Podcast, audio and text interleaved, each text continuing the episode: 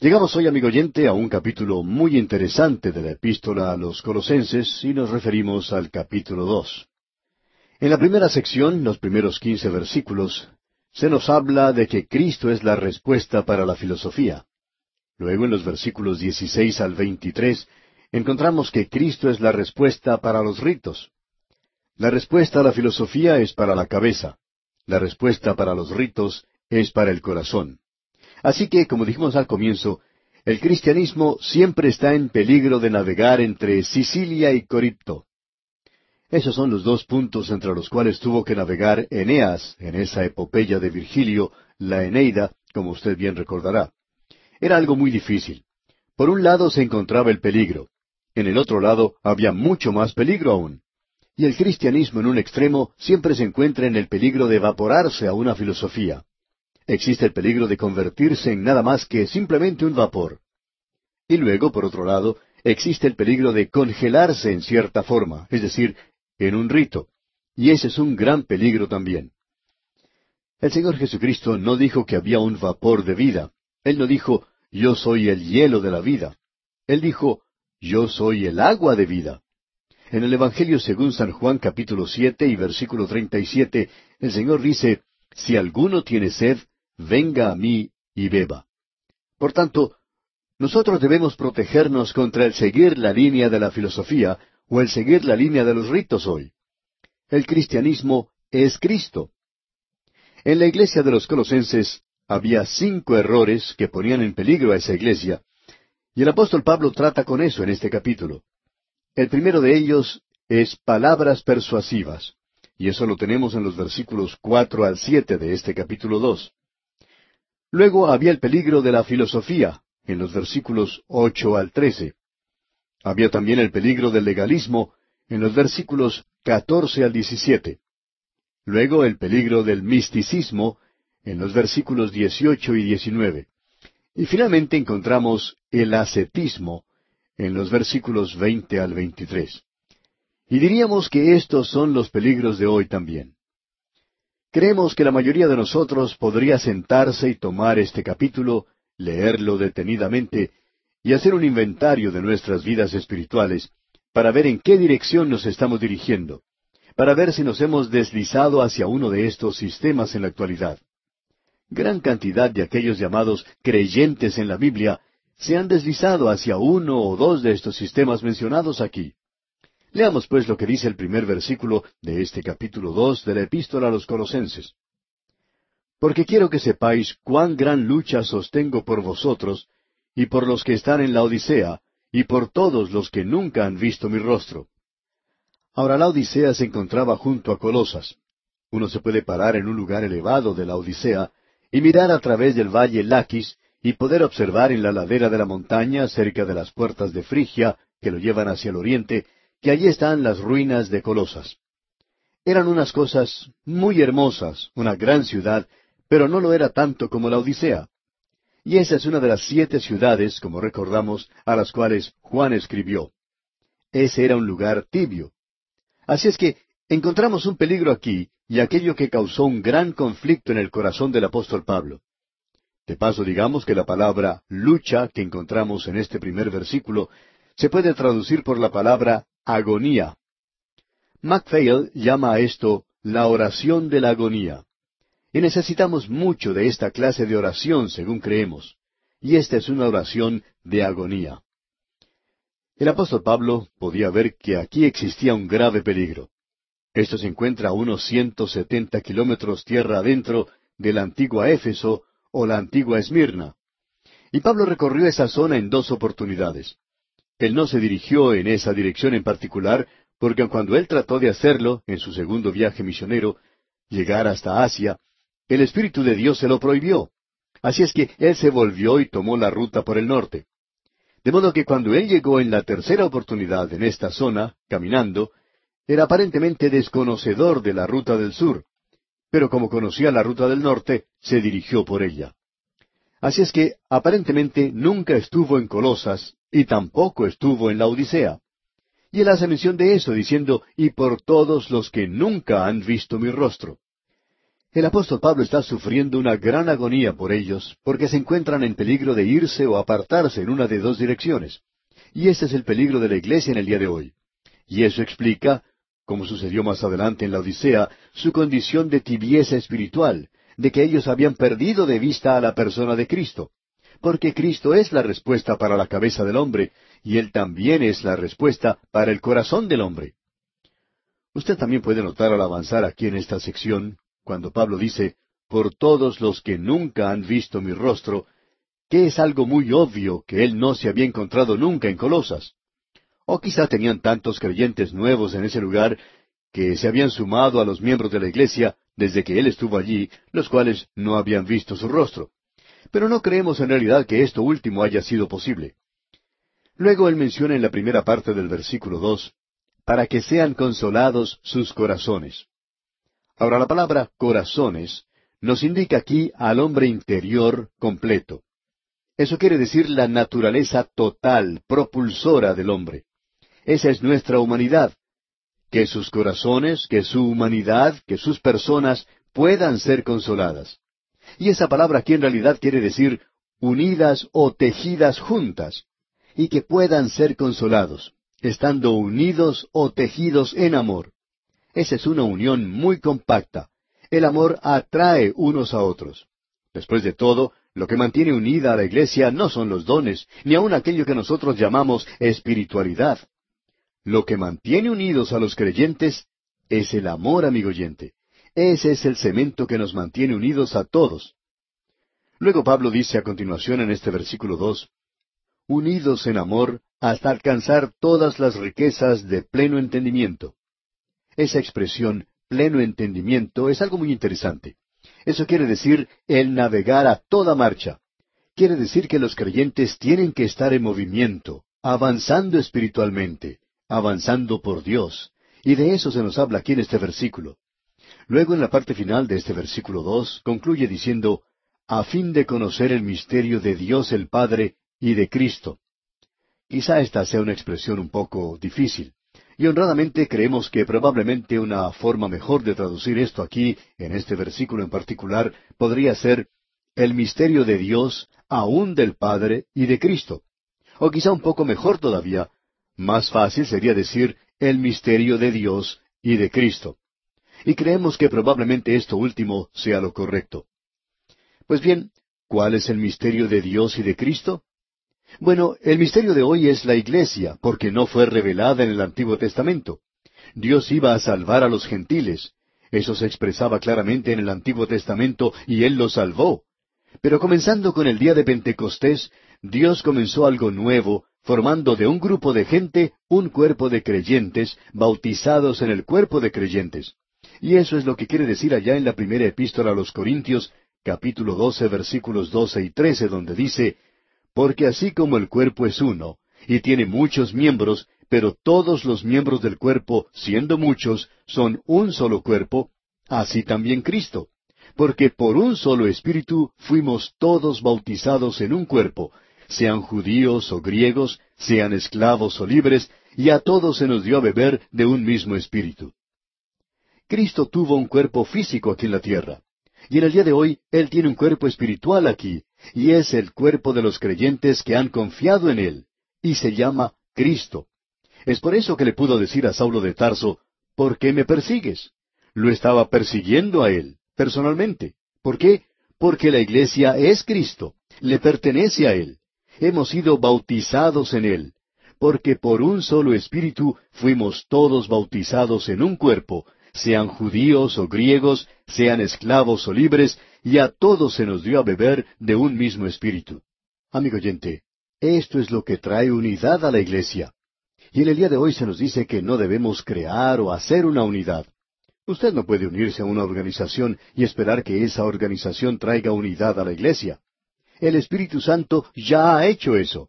Él coloca a todos los creyentes en un cuerpo, y se nos dice que debemos guardar la unidad del Espíritu. El problema hoy es que nosotros no estamos guardando esa unidad del Espíritu. Luego se nos dice en el versículo tres de este capítulo dos de la Epístola a los Colosenses, en quien están escondidos todos los tesoros de la sabiduría y del conocimiento. Ahora Pablo va a tratar con este asunto de la filosofía, como ya hemos indicado. Palabras engañosas y filosofía.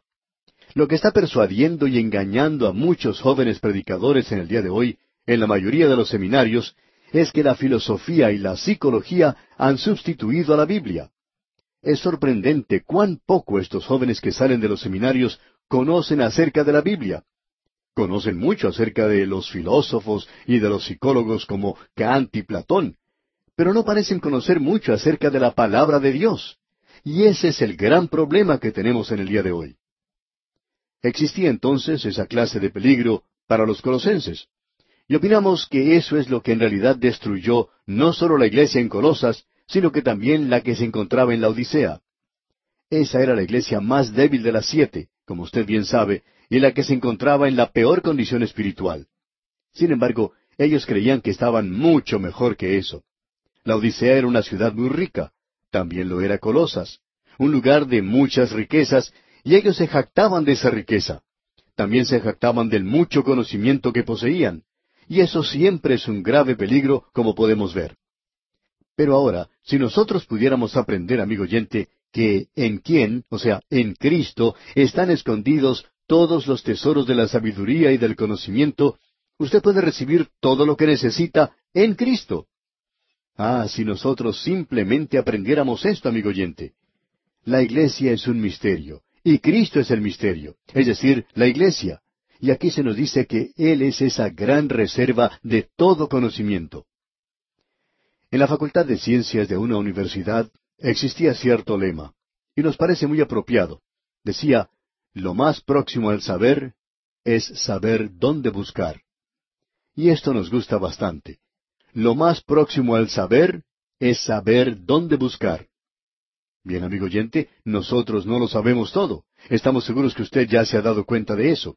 Pero sabemos dónde encontrar lo que necesitamos porque conocemos a alguien que lo sabe todo. Cristo ha sido hecho para nosotros sabiduría. Nosotros debemos confiar en eso. Y todos los tesoros de la sabiduría y del conocimiento se encuentran en Él. ¿Y cuán maravilloso es eso, amigo oyente? Ahora Pablo comienza a entrar en esta parte donde él va a tratar con este tema. En primer lugar se referirá a las palabras engañosas, comenzando con el versículo cuatro, donde dice, Y esto lo digo para que nadie os engañe con palabras persuasivas. Esta palabra engañe aquí indica el hacer de usted una víctima. Quiere decir oratoria o palabras dulces. En cierta ocasión se encontraba un hombre hablando, usando palabras altisonantes y también tratando de ser muy profundo. Y así lo era, muy profundo. Él se estaba dirigiendo a un grupo de personas y entre ellos se encontraba un hombre que estaba en la periferia del grupo. El orador ya había estado hablando por unos treinta minutos. Otro hombre que llegó tarde se acercó y le preguntó al otro que estaba allí primero, y le dijo, ¿De qué está hablando este señor? A lo que este otro hombre respondió, Bueno, todavía no nos ha dicho nada. Y para decir la verdad, amigo oyente, él nunca lo diría uno nunca se podría dar cuenta en realidad de lo que él estaba hablando. Cierta dama dijo en una ocasión, Ah, me encanta ir a esa iglesia porque el predicador allí utiliza un lenguaje tan lindo, tan florido, y él me hace sentir muy bien. Y ese es el peligro del día de hoy, amigo oyente. Hay muchas personas que están encantadas con este movimiento hacia la intelectualidad entre los predicadores, y estos no están dando la sencilla palabra de Dios. Existe esa idea hoy de tratar de aparecer como muy intelectual. Y Pablo entonces nos está dando una advertencia en cuanto a esta clase de cosas. Os engañarán con palabras persuasivas y terminarán siendo víctimas. Y eso es lo que sucede con gran cantidad de personas que siguen a cierto predicador o a cierto individuo. No están siguiendo la palabra de Dios, están siguiendo a la persona. Es como si siguieran al flautista de Amelín. Él comenzó a tocar y la gente lo comenzó a seguir. Y luego Pablo dice en el versículo cinco de este capítulo dos de su epístola a los Colosenses, Porque aunque estoy ausente en cuerpo, no obstante en espíritu estoy con vosotros, gozándome y mirando vuestro buen orden y la firmeza de vuestra fe en Cristo. En esa época Pablo se había enterado que esa iglesia se estaba manteniendo firme, y él dice, mirando vuestro buen orden. Ahora, ese orden es una palabra o término militar que quiere decir el estar parados hombro a hombro. Y eso es lo que los creyentes deberían estar haciendo, manteniéndose firmes hombro a hombro. Pero hoy no estamos haciendo eso. Estamos tratando de socavar al otro creyente, quizá tratando de aprovecharnos de ellos de alguna manera. Ah, amigo oyente, si hoy pudiéramos volvernos a este buen orden, a mantenernos firmes hombro a hombro. Luego el apóstol Pablo utiliza la palabra firmeza, y eso quiere decir un frente sólido, y quiere decir el estar inamovible. En realidad la palabra utilizada aquí es estereotipo, y eso es lo opuesto a un tipo que se mueve. Y Pablo nos habla aquí de un ser inamovible, siempre abundante en la obra del Señor. Y de eso es que él está hablando aquí. La iglesia en Colosas en aquel tiempo tenía esa reputación, y Pablo quería que continuara de esa manera, y que no fuera guiada por otros caminos debido a la oratoria de alguna persona. Y en el versículo seis dice, Por tanto, de la manera que habéis recibido al Señor Jesucristo, andad en él. Esta es una declaración maravillosa. Para comenzar, si usted presta atención, nos podemos preguntar, ¿qué quiere decir o qué significa el ser creyente? Siempre estamos recibiendo cartas de nuestros oyentes, y en una ocasión nos escribió un señor diciendo que no somos salvos.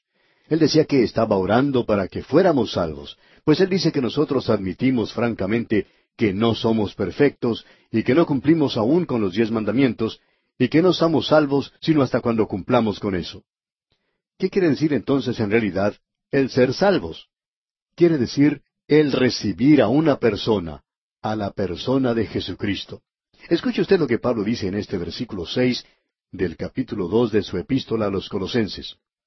Por tanto, de la manera que habéis recibido al Señor Jesucristo, andad en Él. Ahora que usted ha recibido al Señor Jesucristo, ande en Él. Y eso, amigo oyente, es algo maravilloso. Eso es lo que significa andad en el Espíritu, allá en Gálatas 5:16. El aprender a caminar a través de esta vida. Y eso no quiere decir andar por las nubes. Hay muchas personas que piensan que la vida del creyente es algo grandioso, una experiencia abrumadora y que uno parte de esta tierra como un cohete en dirección al espacio. Bueno, ese no es el lugar donde uno vive la vida cristiana. El lugar se encuentra en su propio hogar, en su oficina, en el taller, en la escuela y en la calle. Y de la manera en que uno se dirige de un lugar a otro es caminando, y uno tiene que andar en Cristo hoy. Ah, amigo oyente, que usted y yo aprendamos a estar unidos a Él en esa forma. Pablo continúa luego diciendo en la primera parte del versículo siete, arraigados y sobreedificados en Él. Y esta es una expresión interesante. Arraigados quiere decir como un árbol, y esa es una cosa viviente. Y sobreedificados como una casa, y eso no es algo viviente. Pero tiene unos cimientos fantásticos. Y esos cimientos, esas bases, el apóstol Pablo nos dice en otra parte que es el Señor Jesucristo mismo. Ahora, como usted ha recibido al Señor Jesucristo, ande en Él. ¿Haciendo qué? En primer lugar, estando arraigado. Y eso quiere decir sacando su propia vida de Él, como lo hace un árbol. Y luego sobreedificado en Él, o sea, que su fe descanse sobre Él.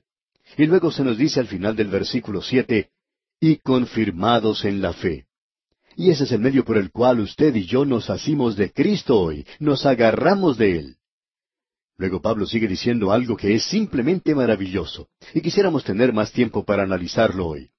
En el versículo nueve dice, porque en Él habita corporalmente toda la plenitud de la deidad. O sea, todo el pléroma. Y eso es algo maravilloso. Ah, pero notamos que nos pasamos sin leer un versículo y no deberíamos hacer eso. Tenemos que regresar y analizarlo. La primera palabra de este versículo ocho nos dice mirad. Es como esa señal que encontramos a veces. Pare, mire y escuche. Leamos pues este versículo ocho. Mirad que nadie os engañe por medio de filosofías y huecas sutilezas, según las tradiciones de los hombres, conforme a los rudimentos del mundo, y no según Cristo. Y en los versículos ocho hasta el trece encontramos el peligro de la filosofía. Este versículo ocho otra vez dice, Mirad que nadie os engañe por medio de filosofías y huecas sutilezas, según las tradiciones de los hombres, conforme a los rudimentos del mundo, y no según Cristo. Si usted sigue la historia de la filosofía, comenzando con Platón y hacia el presente, aún siguiendo a muchos de los padres de la Iglesia, usted puede encontrar que ninguno de ellos, incluyendo a Kant, Locke y aún a Bultmann, ninguno de ellos tiene una alta opinión de la inspiración de la palabra de Dios. Es decir, que ellos están buscando una respuesta a los problemas de la vida. Bueno, amigo oyente, usted no va a encontrar esa respuesta en la filosofía. Ahora, un verdadero filósofo es aquel que busca la verdad. Pero usted se puede dar cuenta que Cristo es la respuesta. Y esa expresión de Cristo es la respuesta, bueno, siempre deseamos que la gente haga la pregunta, si es que van a decir que Cristo es la respuesta. Él es la respuesta a la filosofía. Él ha sido hecho para nosotros sabiduría. Ahora, la falsa filosofía de hoy es como un hombre ciego buscando en un cuarto oscuro a un gato negro que no está allí. Esa es la búsqueda de la filosofía del día de hoy. Y Pablo nos está advirtiendo en cuanto a eso aquí. Y bien, amigo oyente, tendremos que regresar a estos maravillosos versículos, Dios mediante, en nuestro próximo programa. Amigo oyente, si usted tiene a mano su Biblia, y esperamos que la tenga, le invitamos a abrirla en la epístola a los Colosenses capítulo dos, versículo nueve. Pero vamos en primer lugar a mencionar una o dos cosas en relación con el versículo ocho que no mencionamos en nuestro estudio anterior. Sin embargo, tenemos que seguir avanzando en nuestro estudio de esta epístola. En este versículo ocho leemos Mirad que nadie os engañe por medio de filosofías y huecas sutilezas, según las tradiciones de los hombres, conforme a los rudimentos del mundo, y no según Cristo. Como ya hemos dicho, en este capítulo Pablo está advirtiendo a los colosenses en cuanto a cinco errores que los ha puesto en peligro, y que aún eso es un peligro para la iglesia o para cada creyente hoy. Uno de esos peligros es las palabras persuasivas. Es muy fácil ser atraído por las palabras de algún orador que, sin embargo, no predica o no enseña la palabra de Dios.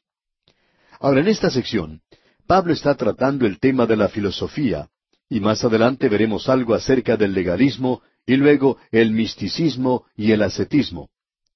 Aún hoy tenemos estas cosas delante de Dios en la misma manera en que lo tenían los creyentes en los días del apóstol Pablo y como ocurría aquí en la iglesia de Colosas.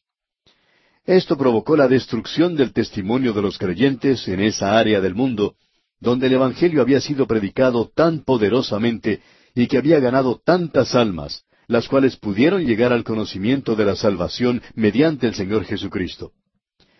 Pablo está hablando aquí de las tradiciones de los hombres. Esto es algo bastante interesante.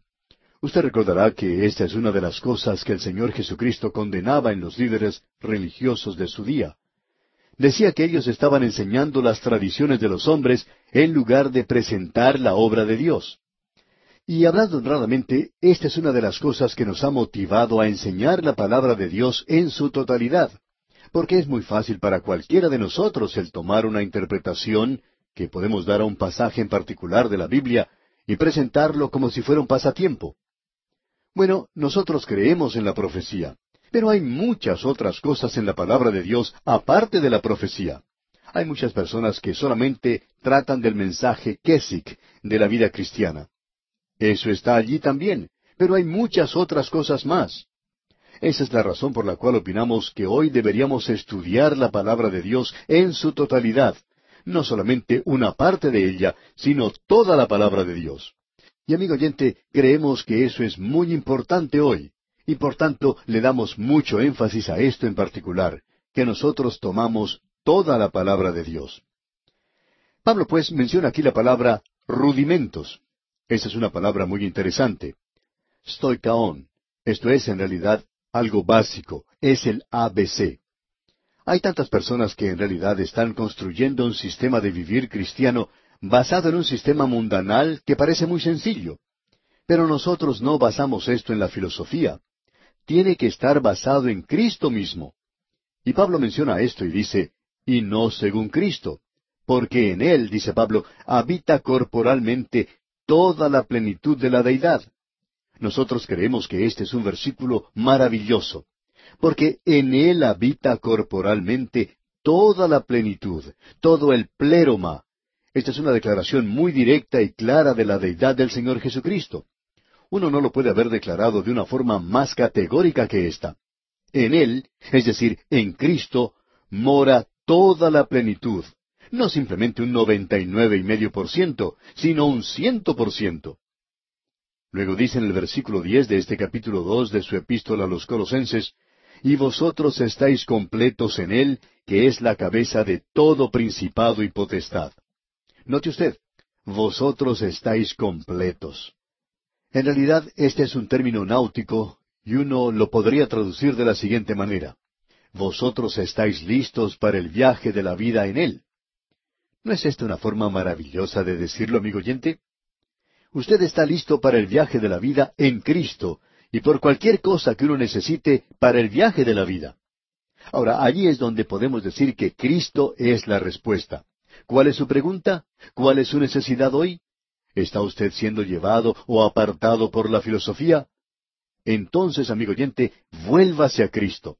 ¿Está usted siendo apartado hoy por palabras persuasivas? Vuélvase a Cristo. Y vamos a ver más adelante que en aquel gran día muchas personas serán apartadas por los pequeños sistemas del día de hoy. Luego Pablo continúa diciendo en el versículo once de este capítulo dos lo siguiente En él también fuisteis circuncidados con circuncisión no hecha a mano, al echar de vosotros el cuerpo pecaminoso carnal en la circuncisión de Cristo. Él está diciendo que debemos librarnos de aquello que es externo y que la verdadera circuncisión está en el nuevo nacimiento.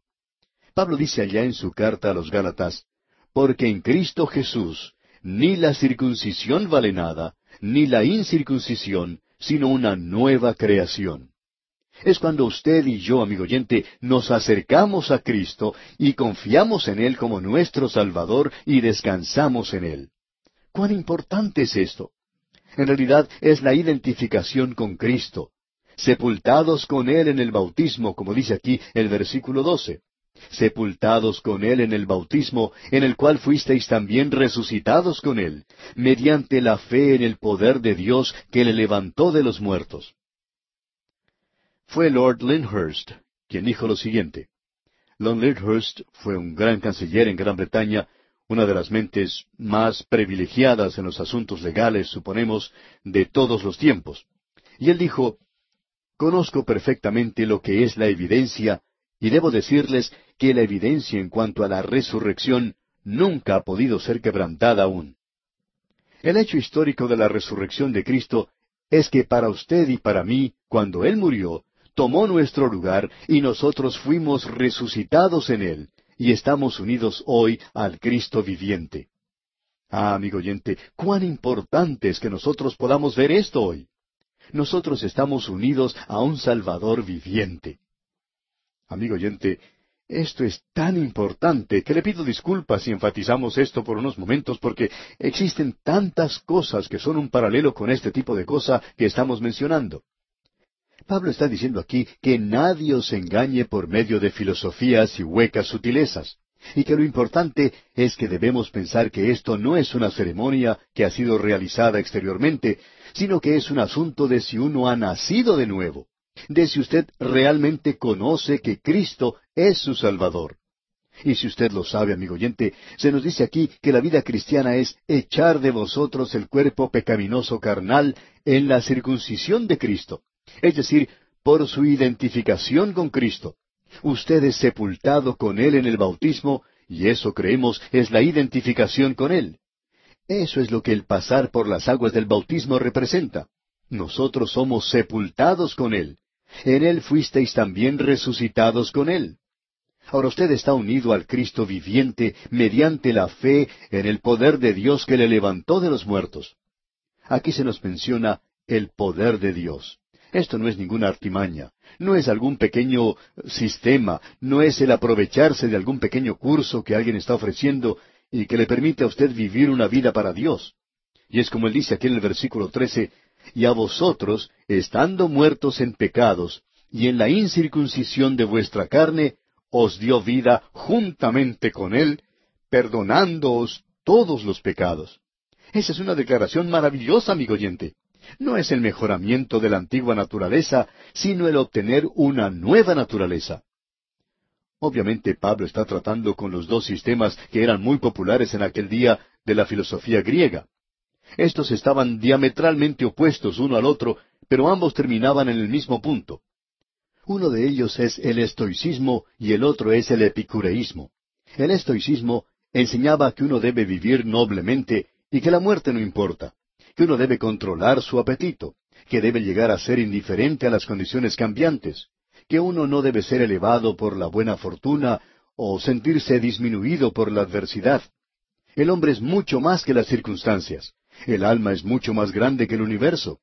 Esa es una filosofía muy valiente, como podemos apreciar. Pero, ¿cómo le está yendo con eso?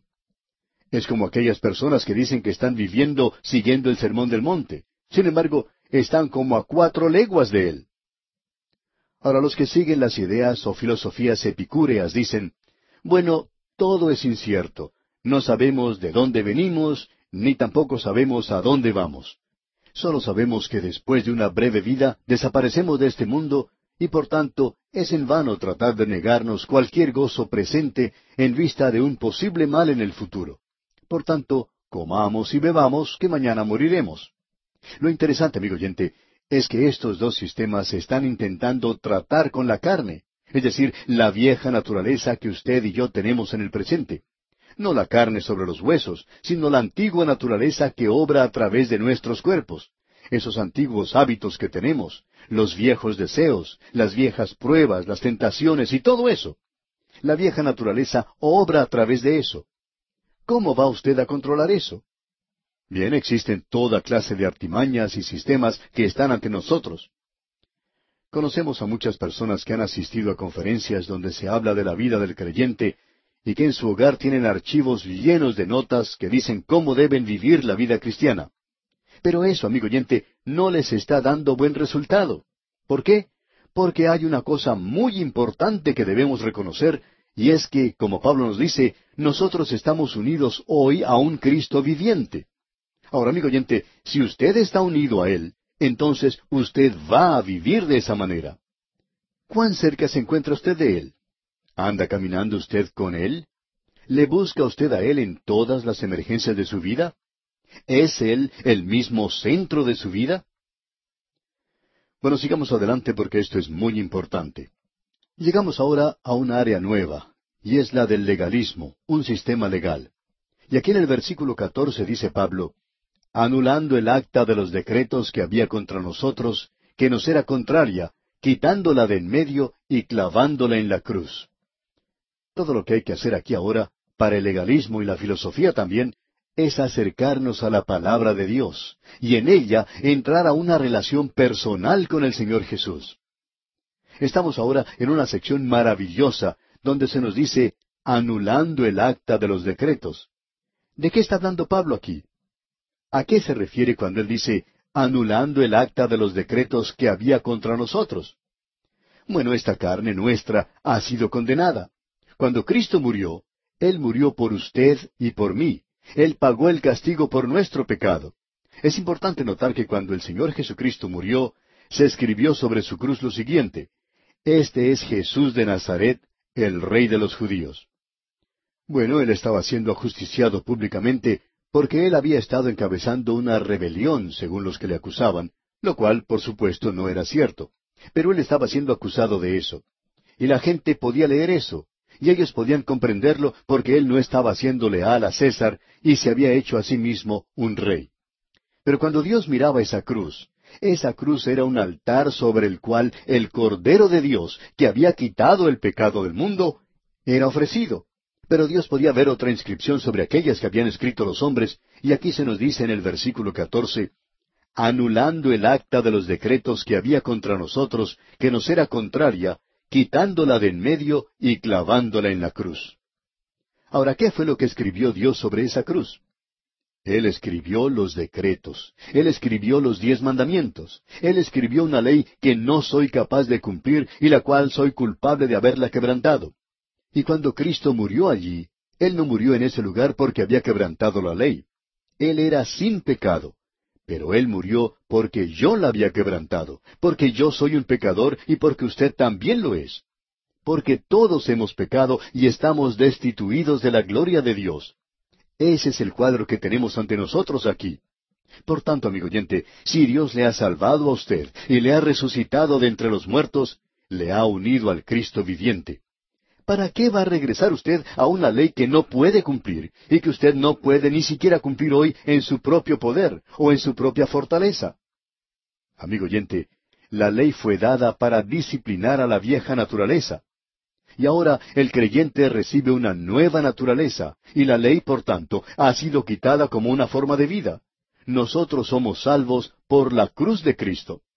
Cierto hombre se acercó en una ocasión a un pastor y le dijo, Yo les voy a dar cien dólares si ustedes me muestran dónde fue cambiado el día del sábado. Y el pastor le contestó, Bueno, no ha sido cambiado. El sábado es el sábado y es el séptimo día. Es el día de sábado. Sabemos que el calendario ha sido cambiado de cierto modo y que puede haber alguna diferencia de unos pocos días, pero no estamos ni siquiera discutiendo ese punto con nadie. Lo que estamos diciendo es que el séptimo día es el día del sábado. Y entonces este hombre le dijo al pastor con cierto destello en sus ojos, ¿por qué entonces ustedes no guardan el sábado si no ha sido cambiado? Y el pastor le contestó, Bueno, eso no ha sido cambiado, pero nosotros sí hemos sido cambiados. Nosotros tenemos ahora una nueva naturaleza. Estamos unidos a Cristo y vamos a tratar de complacerle a Él y a vivir por Él. Y amigo oyente, eso es lo importante hoy. Y deberíamos decir que es la cosa más importante en este día en que vivimos. Leamos ahora lo que dicen los versículos quince y dieciséis de este capítulo dos de la Epístola a los Colosenses. Y despojando a los principados y a las potestades, los exhibió públicamente, triunfando sobre ellos en la cruz. Por tanto, nadie os juzgue en comida o en bebida, o en cuanto a días de fiesta, luna nueva o días de reposo. Amigo oyente, usted no nos puede juzgar en cuanto a estas cosas. ¿Por qué? porque en el versículo 17 encontramos algo que pensamos es realmente tremendo. Escuche usted. Todo lo cual es sombra de lo que ha de venir, pero el cuerpo es de Cristo. Ahora el creyente no tiene que cumplir con ciertos decretos. Esos son solamente cosas rituales y litúrgicas. No tiene ningún valor para el presente. Dios las dio. Y eso es lo que queremos recalcar, que Dios las dio. ¿Pero qué pasó? Bueno, aún en su apogeo, en el Antiguo Testamento, Pablo dice aquí que estas cosas eran sombra de lo que ha de venir. Esa es una palabra interesante, esa pequeña palabra sombra. De esta palabra obtenemos la palabra fotografía. Amigo oyente, en esos días del Antiguo Testamento, estas cosas eran nada más que un negativo y simplemente un cuadro. Todos los ritos de la ley fueron nada más que cuadros de Cristo. Y ahora que Cristo ha venido, tenemos ya la realidad. ¿Para qué ir atrás y mirar a una fotografía? Durante la Segunda Guerra Mundial, hubo muchas parejas de matrimonios jóvenes que tuvieron que separarse por ese conflicto. El esposo tenía que dirigirse a la zona de guerra, mientras que la esposa quedaba en el hogar. Una joven esposa acostumbraba llevar consigo una fotografía de su esposo que había ido a la guerra. Y esta no era una de esas pequeñas fotografías que uno lleva en el bolsillo, sino una de tamaño grande que uno podía colgar en la pared. En cada oportunidad que ella tenía, hablaba de su esposo y mostraba su fotografía. Pues bien, llegó un día cuando terminó la guerra, y su esposo tenía que regresar a casa. Y esta joven viajó una gran distancia para ir a un lugar a donde llegaba su esposo. ¿Y qué cree usted que ella hizo cuando llegó el esposo? Bueno, que ella sacó su fotografía y comenzó a observarla. Ella no le había visto a él por varios años. Ahora, ¿opina usted que eso fue lo que ella hizo? No, amigo oyente, ella ya no necesitaba la fotografía. Él había regresado y cuando ella le vio, se dirigió a él y le abrazó con todas sus fuerzas. Ya no necesitaba más la fotografía.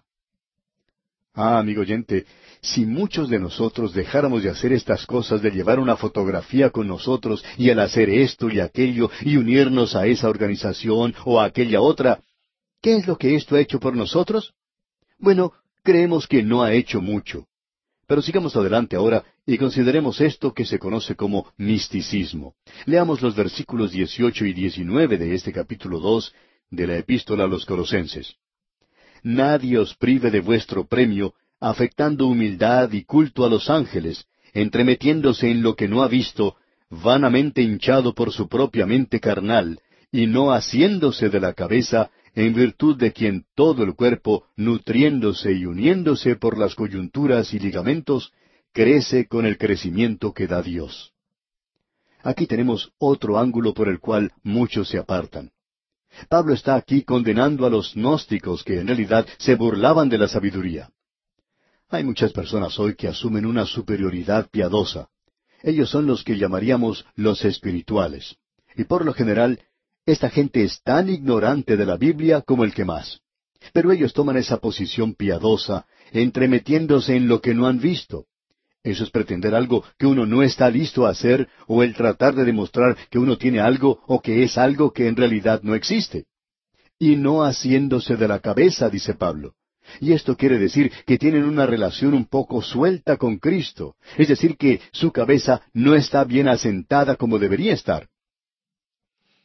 Llegamos ahora a la parte de este capítulo que trata del ascetismo. Leamos los versículos veinte al veintitrés. Pues si habéis muerto con Cristo en cuanto a los rudimentos del mundo, ¿por qué como si vivieseis en el mundo os sometéis a preceptos tales como no manejes, ni gustes, ni aun toques, en conformidad a mandamientos y doctrinas de hombres, cosas que todas se destruyen con el uso? Tales cosas tienen a la verdad cierta reputación de sabiduría en culto voluntario, en humildad y en duro trato del cuerpo, pero no tienen valor alguno contra los apetitos de la carne. Aquí encontramos algo que, hablando honradamente, es algo terrible. Son estas personas que siguen una moda pasajera en la iglesia. Hace algunos años, en algunos lugares, las mujeres no podían usar lápiz labial, y algunas de ellas se veían muy horribles. Cierta joven preguntó en una ocasión a un pastor si estaba bien que ella usara lápiz labial. Ahora ella se encontraba en un colegio donde no se permitía usar esto, y el pastor que enseñaba en ese colegio respondió, Hay muchas personas aquí que se verían mucho mejor si usaran un poco de lápiz labial. Y luego le dijo, Dios quiere que nosotros luzcamos lo mejor que podamos, y aun con lo que tengamos a mano, deberíamos hacer lo mejor que podamos. Ese es un orgullo, como lo dice Juvenal, el orgullo que imita a la humildad. Es pretender que yo me niego todo eso y no hago estas cosas y obsérveme. En realidad ya me están saliendo alas y puedo andar con una aureola muy brillante todas las mañanas. Amigo oyente, eso es ascetismo hoy y no es bueno. Dios quiere que usted se regocije en Él, y Cristo quiere que usted esté bien cerca de Él. Y si usted va a andar con Él, amigo oyente, usted podrá pasar un tiempo muy gozoso. Bueno, vamos a detenernos aquí por hoy.